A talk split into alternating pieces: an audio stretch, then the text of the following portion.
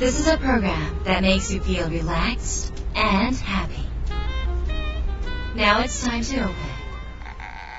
Wada Cafe.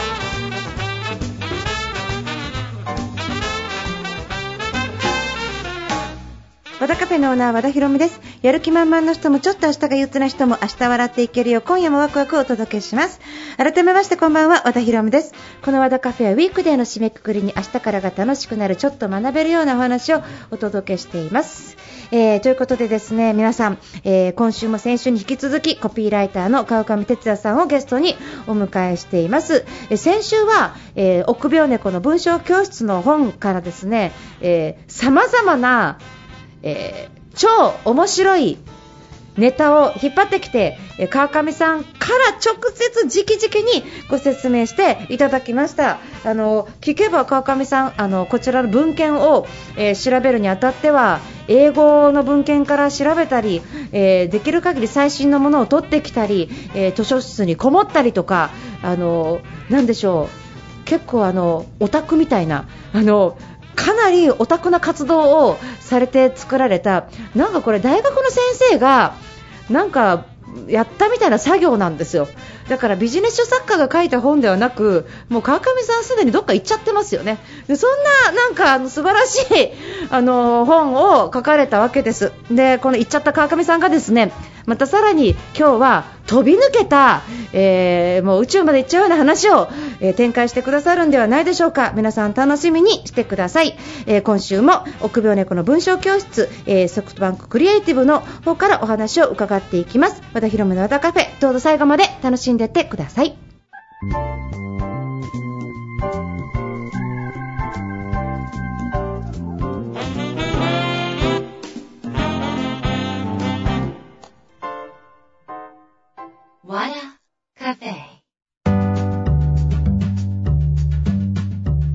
和田博美の和田カフェ今週もゲストをお迎えしました。えコピーライターの川上哲也さんです。え今週もですねえ新刊の臆病猫の文章教室についてお話をお伺いしていきます。川上さんよろしくお願いします。よろしくお願いします。ちょっと他にも行きましょうか、はい、はい、そうですね。えー最近で言うとこう結構そうねこう読んで想像してください効果どうですか？これは想像してください効果は何番でしたっけ？えっ、ー、とこれは18番なんですけど、はい、そうですね、ちょっとジャパネット高田さんのイメージがあるんですが、あのこれはまあねあるまあ心理学社会心理学者のねチャルディーニっていう有名な方のあのチャルディーニさん、はいはい、影響力の武器のねチャルディーニさんが、まあ昔結構もう40年以上前の研究なんですけども、えー、まあまだあのケーブルテレビとかが普及、はい、あんまりこうサービスが知られてない商品の時に、このあるところで、えっと、住宅街でねあのこの入ってもらうためのこのセールスレターみたいなことを渡していくっていう実験で2種類のあのセールスレターを渡して違いっていうのはもうあの一つ内容は全く一緒なんですけどこれをね加入すると、まあ、いろんなエンターテインメントや情報サービスがねあの手に入って、えー、っとわざわざねベビーシッターとかを雇って外出しなくっても家であの面白い時間が過ごせますよみたいなことなんですけども、まあ、それをただその今みたいなことを書くのと、まあ、ちょっと少しだけね想像してくださいね。ケーブルテレビがあたりどんなにねこうなんかいろんな幅広いエンターテインメントを提供するかをっていう、まあ、家庭と最初に想像してくださいっていうのとこの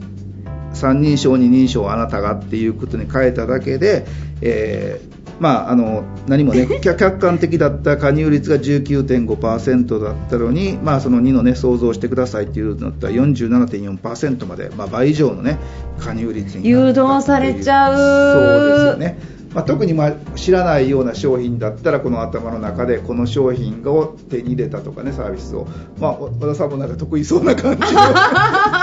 いやあのなんかあの、はい、想像してくださいとは、まあ、そう直接は、言わないけど、うん、あのそうですよね。具現化したことをイメージした言葉にするのは、うんはい、あの意識的にやってたと思います、ね、多分だから想像してくださいみたいなことは、まあ、結構やっぱり書き言葉でだからこそね、はい、あるんでそれを多分あの和田さんみたいな凄腕営業マンは、まあ、その想像してくださいみたいな直接的な言葉を言わずに勝手に頭の中であのこれをねこの英会話セットを買ったら自分がどうなるかなみたいなことを 想像未来の話を。そうそう未来の話とかね。だからそうやってそういう形でね、はい、あの勝手に想像させてる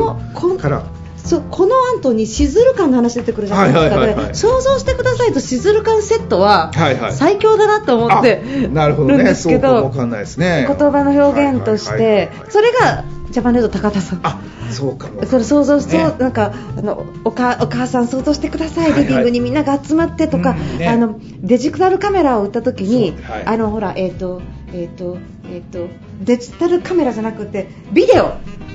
ビデオを撮った時に、あの、えっと、お母さん、お父さん、お子様だけを撮るんじゃなくってぜひご両親一緒に撮ってください。そうするとお子様が大きくなった時に自分がどれほど愛されてたのかどれほど一緒にいてもらったのかその思い出が一緒にの記憶に残るんですね。これがビデオを撮るという効果なんですよ。皆さんって言ったのが高田さんっていう。そうね、まあ、ちょっと和田さん流にアレンジをしてまあ、あのでもより良くなってたと思います、まあ、完全アレンジしちゃいました妄想で、まあ、後半は、まあ、高さんが多分おっしゃったのはあの要はあのね、あの特にまあ男の子なんか自分が小さい時のやつを見るってのはそんなに好きじゃないんですよ、はいはい、とでもあの両親の若い時の、ね、姿を見るっていうのは 結構こうじんとくるもんなんですよ。だからこそまあ、ね、自分たちをあの子供のために自分たちを撮りましょうねみたいなことっていうことね。うん。なんかまずまさにそういうふうに言われると、はい、想像してくださいが、うん、あの広がるそうですよね。今までね欲しい。で欲しくなっちゃう。ということをね、そうですよ、まあだから本当高さんみたいな方はねもう超天才なんでまあナチュラルに、ね、ナチュラルにそれが多分もう、うん、あの出てくるんだと思いますけどね。やっぱりあの想像してくださいっていう一言で、他人事が自分事に変わるような気がします、まあ、そういうことです、まあ、まさにおっしゃる通りですよね、えーえーだから、うん、まあ、話し言葉だと確かにこの、ね、想像してくださいってちょっと直接的すぎるんですけども、うん、まあ、書き言葉だったらね、うん、そうそういうことのなんか導入がないとなかなか想像してもらえないので、えー、うんということだと思うんですよね。えー、そうですね、はい、いっぱいある、はい、謎かけ効果とかいきます？謎かけ効果は何番でしたもう書いたこと忘れてますか？いやいや覚えてはいるんですけど場所が一応ねこれもチャルディーニさんの、はい、はいはいあの引用があそうですね、これも同じ、そうね、チャーリーさんが若い時、はい、そのまあ多分このね影響力の武器っていうことの本をね、はい、書こうとした時に、はい、まあ自分が一般今まで学者向けの論文は書いてたけど一般向けの本って書いたことがなかったので、まあどうすればね文章で人の興味を引きつけられるかっていうふうに思って、まあ図書館に行っていろんな科学者が書いた素人向けの本を読んでみたんだけど、まあ当たり前ですけどこうねあのいわゆる学者がよく書くような難しかったり専門用が多いのはなんか読みにくいなっていうのは分かって、まあ、一方結構ね生き生きとした事例があったりユーモアがある文章っていうのは読みやすい、まあ、これは当たり前だったんですけどある時ねちょっとこのあこういう方法があるのかと思ってチャルディーンさんがちょっとおっと思ったのはある科学者が天文学者がね素人向けに書いた本で、うん、冒頭に、うん、まあ、太陽系の中でね、あのおそらく最もすごい特徴を持つのは土星の輪だこれについて我々のね、あの説明できるだろうか。いろんなで研究機関が言ってるんですけど研究機関によって全然言ってることが違うっていう、うん、まあ簡単に言うと謎っていうかね、まあ、みんな多分土星の輪にそんな興味を持ってるわけじゃないんだけど急にこれがどうなのかみたいなことをね、うん、謎をかけられると人っていうのはまあ、だからこちらにさんはその後結局別に最終的には土星の輪は何からできてるのかっていうことはあの氷に覆われた塵ならしいんですけど、はいはい、まあ、別にそれを知ったからってそれを知りたかったわけじゃないんだけどこのチャンさんはそれを知るまではもうなんか何十分間ずっと熱中してその本を読んでしまったっていうことがあったのであこれこそ冒頭に謎をかけると人っていうのは結構最後までね読んでくれたりっていう。で、あのベストセラーになった、はい。竿だけはなぜ儲かるのかとか、ね、その謎かけのタイあのタイトル。がまさにそうじゃないですか。すね、えー、えーなんかあの竿だけの山田さんが出した後、うん、謎かけの、あの、ね、あのなんかほらあのなぜ、うん、スターバックスでは、うん、なんだっけ？それはあったかな？あった？あったスターバックスではグランデを注文するのかって本なかったですが、なぜお金持ちはベンツに乗るのかみたいなかった？あのなぜ社長はあのフォードアのベンツ？に乗るのかスタバではスタバではグランデを買え疑問系じゃなくて断定系。そうだそうだ全然違うじゃんごめんなさいまあでも微妙にはすみませんあの私の知識が甘甘くて、あのサポートしていただいてありがとうございました。まあでもそういうことですなんでって思わせるその、まあ断定とした言い方にしても、なんでって思わせる言葉で、各本は一時的にものすごい出ましたよね、ね最近ちょっと少なくなった気も。しますけど、ね、基本やっぱりそうって謎をかけられると、はい、あの人っていうのはやっぱり興味をね、えー、あの湧くので、ずっと最後まで、ね、読もうとするし、えー、あのこのチャルジンさんはそれを、まあ、あの大学の講義でね実際やってみたっていうかこの講義もやっぱり学生なかなかこう1時間とかね、えー、あのに対して聞くのあれだけど最初にこうちょっと謎を、答えのないことを,、を言ってそれを解明していくっていうスタイルで講義をすると結構もう学生の食いつきが全然違ったみたいなことがねやられてる。大学の先生みんなそうすればいいんですよね。本当にそうですけどね、うん、あのぜひね大学の先生もね買っていただけると、うん、あのあれかなと思うし、うん、まあこれなんかもまあね全体の話で言うとこう論文とかのあれなんですけども、そうやってそれをこう、まあ、謎かけっていうのとは違うかもわかんないですけども結構、あの分かりやすく面白く、まあ、エンターテインメントにね首を猫が柔道の技であの見せるみたいなことでやることで、まあ、興味をねあの普段だったらこんなちょっと内容に関してそんな、ね、興味のない方でもちょっと読んでいただきたいなみたいなことっていうことが結構このたってるんですね。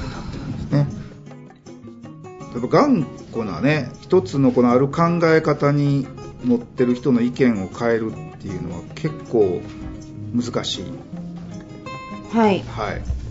ということでね。というのはもう一度人間っていうのは信じ込んだらまあその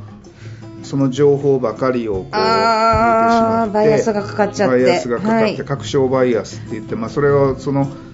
冷静に言ったらこう客観的にはこうですよと言ってももうますますその自分が支持する情報しかね見なくなるっていうことなので、えー、まあ、あの反論すればするほどよりかたくなになっていくっていうようなことがあるんですけど、まそれをじゃあどういうふうにしたらねそれを変えるっていう可能性があるのかっていうことをもうちょっとあるね、えー、大学の研究チームっていうことがこれもアメリカで、えー、と ML MR ワクチンっていう、まあ、3種混合のワクチンっていうのがなんかもうずっと結構それが大きな副作用があるっていうことを、がまあ、結構信じられてたらしいんですけども、まあ、医学的な根拠はないんですけど、まあ、それによって結構あのそのねあの、まあ、マシンになる方とかも多かったんですけどもで、まあ、それを親にいくら説得この副作用っていうのはそれは俗説であの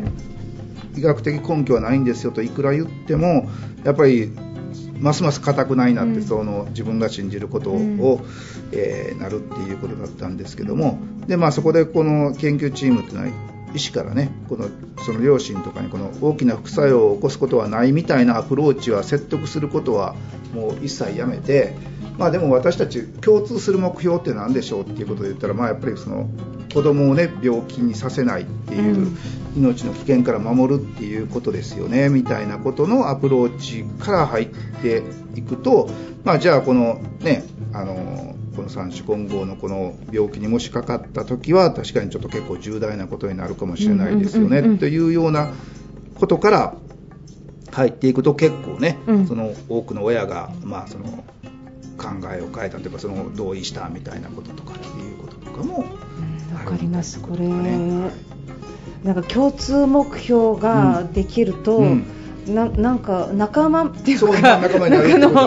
んか組織とかも、うん、あのみんなで同じ方向に綱を引っ張ってると、はいはい、いい結果が出るけどやっぱり違う考え。で、ね、また全然違うこと言ってる私。いや全然 すごく合ってます。みんながあちこちに引っ張ると、はい、なんか力も分散するし、ね、一つのゴールを見たら方がいいですもんね、うん、それをだから違う、ね、意見の相手をか変えさせようとしても基本やっぱり人ってなかなか意見が変わらないのであのもう変わらないんだとしたら、まあ、何かちょっと違うねもう別のところの次元の目標を立てると、まあ、そこに向けていくっていうことにね、あのほらあの、はい、共通の敵を作ると団結しやすいっていう、なんか心理学なかったでしたっけ、ええ、まああると思いますけどね、えはい。まあ、そういうことと結構ね、同じことですよね。まああのだからまあ、敵を作るっていうの方が実はひょっとしたら効果的にはね高いのかもわかんないですけども、でもまあそれってねあのネネガティブなことのやり方ではあるので、まあ、それをポジティブにすると、まあ、目標っていうことにねそうか、ね、あそうですね、うん。でもなんかあの政治家さんとか国とか国同士が団結するときにあの日本を敵にしちゃうと、うん、団結するとか、うん、やっぱり共通なんか今今うちの国のトップにはすごい批判的なんだけど、一応日本、共通の目標にしとこうかっていうとよくやるよね隣の国がみたいなやつですよね。まあそういうこともね、あるし、まああの隣の国であろうとなんであろうとまあでもこのこっち側の立場の方からしたらまあ例えばまあ、隣の国でもどこの国でもあれなんですけどどう考えてもおかしいとか、はい、っていうことはあったりするけどでもそれをいくら説得しようと思っても基本はもう無理っていうことそうですね。思い込みが激しくなると。あの論理立てようがどんなこう明らかなエビデンスがある証拠を出そうが絶対によりかたくなになるしかないので。まあ、それだとしたらなんかじゃあお互い一つの何かに、ね、向かってこれこれをやりましょうみたいなことだったらばまとまるかもわからん。本来はだから政治とか外交とかも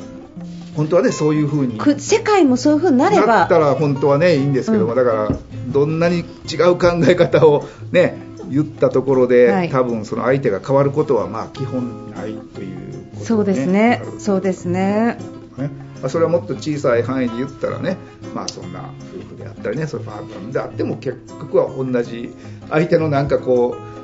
う悪いところとかねそういうところを多分こう変えようと思ってもまあ多分基本は無理だと思うので何か違う目標に向かって。まあこれ口で言うのは簡単なんですけどなかなか。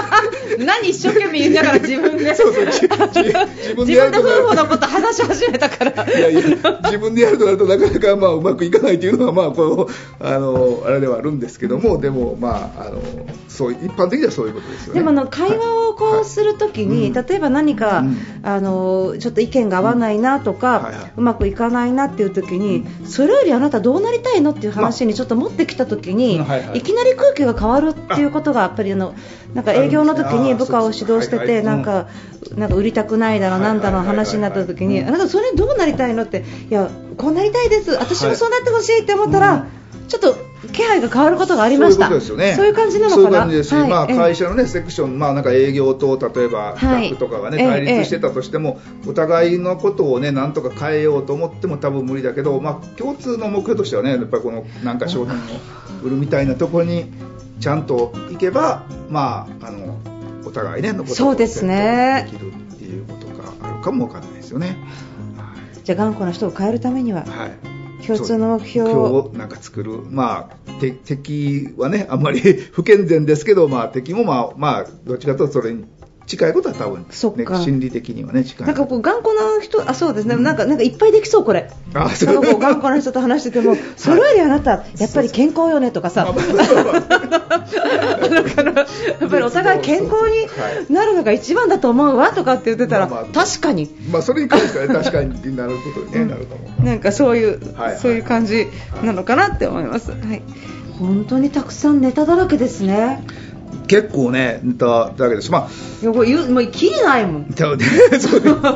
もう川上さんキリがないこれ。もうだんだん、ね、何しようかなあのいやアナロジー効果いきますか？はい、はい、それからあなた二人称効果いきますか？ストーリー黄金率これ川上さんのあの、ね、鉄板だと思います。ね、お願いプラス効果、はいはい、えー、プライミング効果。はいいやどうする？どうするね、ええ。っていうかもうこれは本を読んでいただくしかないかもわかんないですね。ないと思いますこれ一個一個ね、まあ、全部説明したいところですが、はい、これはちょっとあのあまりにも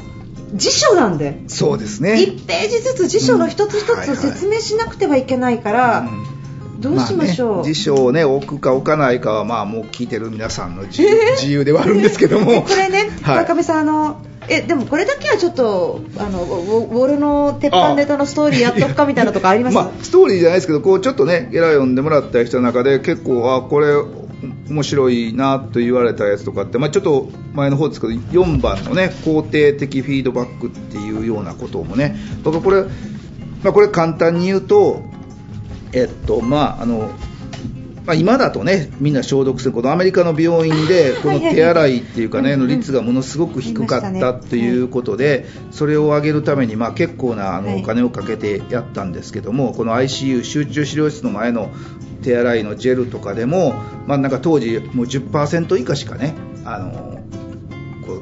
お医者さんとかあの看護師の皆さんがやってなかったっていうことで最初は結構監視カメラをねつけて24時間体制であの監視した、まあ、これをやったんですけど全然効果がなくて4ヶ月やったんだけどやっぱり10%未満だったのをそれをこのねこのアメリーノ博士っていうことがあの要はポジティブなよくやりましたっていうことを、まあ、簡単に言うと結構ねお金か電光掲示板とかをつけて、ねはい、こう、はい、スタッフが手洗いするために、はいよくやったとか、はい、あと今何パーセントやってますみたいなことを言うと、今まで10%以下だったのが急に81.6%まで上がって最終的には1年半の継続で87.9%まで上がったっていう正しい行動がその場で可視化されることによって人の行動が変わる。だから結構ネガティブなことを、まあ、いつもあのね、電車とか乗るたびにあの交通広告であったりとかねどっちかとネガティブななんとかやめましょうとかこうしないでやりましょうとかなんかねあの盗難に注意しましょうとか何でもいいんですけどそういうネガティブなことを書くと逆効果でむしろネガティブなことがね増えるっていうようなことが結構出てるのであのどっちかとこんだけの人がやってますと本当にまあ言えば、ね、悪いことをねやってる人もいるでしょうけどその5%とかの悪いことをやってる人に焦点を当てるんじゃなくて95%の人はこんなにやってくれてますっていうことに焦点を当てると結構人の、ね、行動が変わるですよ、ね、ということがなんかどっかの実験でなんかあの、うん、えーと、税務報告しなかった、はいはい、地域に、はい、この地域の人たちは何パーセントの人が税務報告してるってすごい報告が上がったっていうなんかデータがなんかどっかにあって、ね、これの一番最初。一位ねそうそう。そういうどこで読んだんだみたいな。ここだろみたいな。はい。まあそうですね、まあ、そういうような本当にだからそのみんながやってみんながちゃんとやってくれますってますみたいなことっていうことをね、うん、結構だからあの温泉とか言っても大体この盗難には気をつけましょうとかなんか、ね、こう自分全部ね自己責任ですみたいなこと。あれやればやるほどなんかそういう人はね結構増える可能性が結構あったりとかするので。例えばコンビニのトイレで、はい、綺麗に使っていただいてありがとうございますって、はいはい、こっちの効果ですか？そうです。まさにそうとまあ、多くの人がねやっていただいて。だからまあただこれ全般にも、ね、言えてこれ実は最後にもねちょっと書こうと思って書いてたんだけど結局それは、まあ、ページの関係もあるしちょっと分厚いもん。それでカットされたんですけど 要はそういう効果もなんていうかトイレの穴とかいろいろそういうことも最初はね結構効果あるんだけどそれをテクニックを使ってるっていうことであの分かられるとその効果っていうのは、まあ、ひょっとしたら逆になってしまうこともね、まあ、要簡単に言うとあのそのテク これちょっとそれは逆説的なあれなんですけどそれを使ったことの明らかになっていくとまたそれがあの操作されてるみたいなことを思わしちゃやっぱりダメなので、まあ、ここに書いてあることはもちろんねあの基本なんだけどそのままやったらそれがそのまま効果が出るかっていうこととはまた違って人間が慣れてそう慣れて逆にねそれがね来てしまうってことですよね。相手からなんかそれを使ってそのテクニックを使って操作されてるみたいなことを思うと逆に反発を感じてしまうので、あのまあ、そこはね気をつけてっていうか、あのまあ、あのやりつつ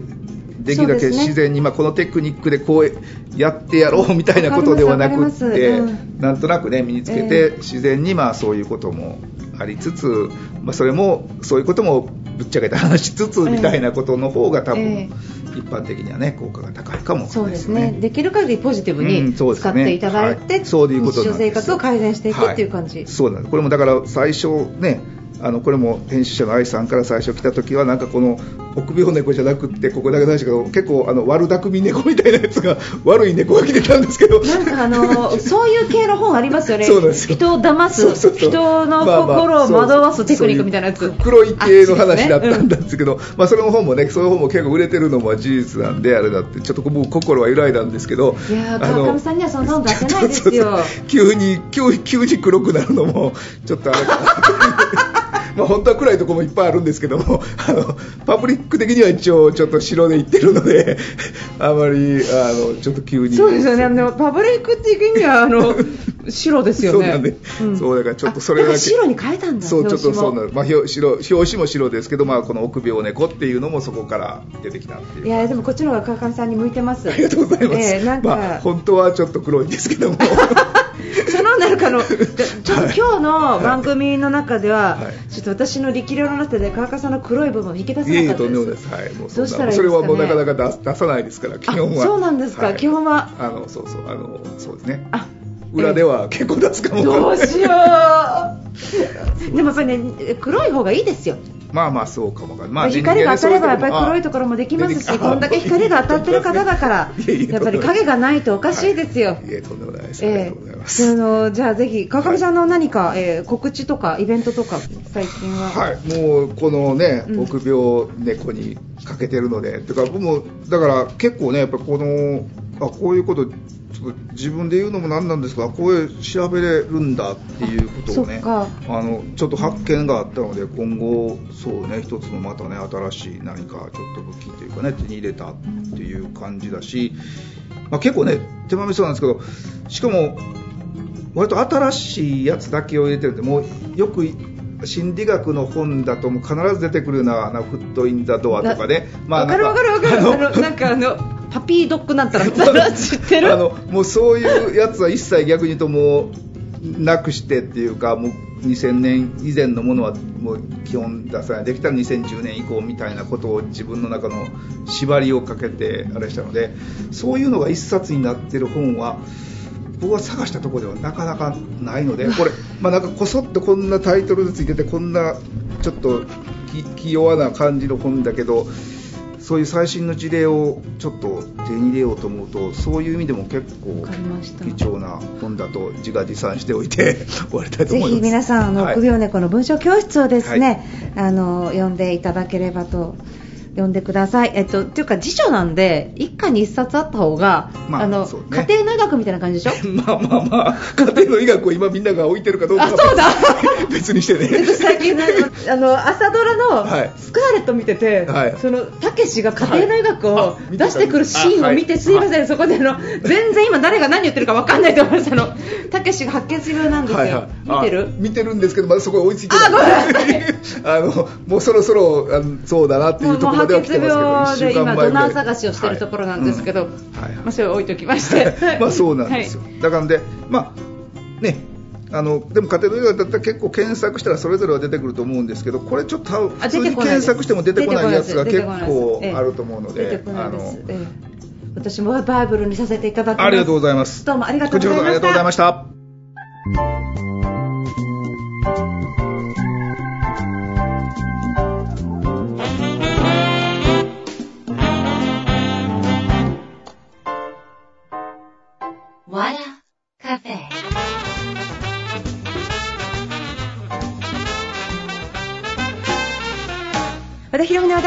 かがでしたか、えー、川上哲也さん本当に今日もまた、えー、素晴らしいお話を、えー、してくださいました。あの今いろいろ自粛ムードがあったりとか、えー、経済が打撃を受けてるっていうまあちょっと辛い時期かもしれないんですけれどもこんな時期だからこそ本をいっぱい読むとか自分を磨く。さらにはこの時期に、え、川上さんの本を読んでなんかこの心理的なこととかあの学んでみるっていうのはすごくいい時期じゃないかなって思うんです。なんかこうろいろ空が晴れてきた時に気分が良くなってきた時に皆さんが学んできたことが発揮できる瞬間がこれから未来に待ってると思うとすごいワクワクするじゃないですか。だから今読み時だと思いますのでぜひ、えー、臆病猫の文章教室読んでみてください。よろしくお願いします。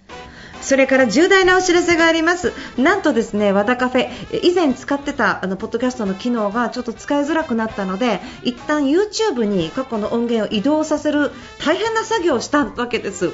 でただあの、さらにあのいい、えー、ポッドキャストのあのシステムが見つかったのであの YouTube もあるんだけれども音源は音源で聞きたいという方のためにさらにメディアを多く持つことができました。なので4月の1日から、えー、3月6日の放送分より徐々にアップされてます。もちろんその他の音源もポッドキャストにアップされますので iTunes でポッドキャスト和田博美で検索していただいたら出てきます。過去のが消えちゃってるのでもったいないんです。ですがぜひそこで聞いてみてください。よろしくお願いします。えということで和田博美の和田カフェ今週はこの辺りで閉店になります。皆さんにとって来週も素敵な1週間になりますように。お相手は和田博美でした。